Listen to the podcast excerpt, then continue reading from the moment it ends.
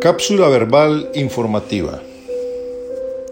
Principios de la recuperación. La esperanza. Podríamos sentir como que si nuestra existencia fuera un campo de batalla. Quizá seamos prisioneros en la continua guerra entre el bien y el mal. Cuando entreguemos nuestra vida a Dios, pregunta, ¿nos rescatará y nos mantendrá a salvo? El profeta Zacarías escribió estas palabras 500 años antes del nacimiento de Jesús. Alégrate mucho, hija de Sión, da voces de júbilo, hija de Jerusalén. He aquí tu rey vendrá a ti justo y salvador, humilde y cabalgando sobre un asno, sobre un pollino, hijo de asna. Esta profecía se cumplió en la venida de Jesús.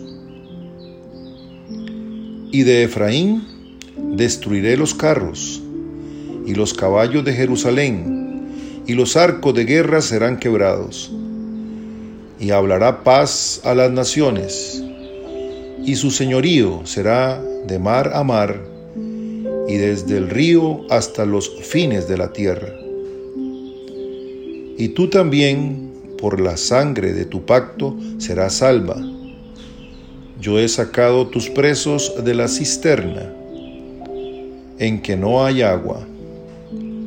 Volveos a la fortaleza, oh prisioneros de esperanza Hoy también os anuncio que os restauraré el doble. Jesús cumplió parte de estas profecías cuando vino por primera vez.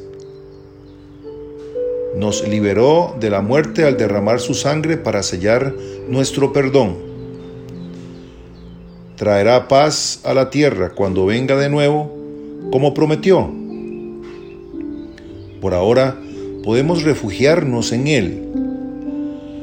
Cuando termine la guerra y Jesús sea coronado Rey de Reyes, Él pagará a todos los suyos dos misericordias por cada tribulación sufrida en la guerra.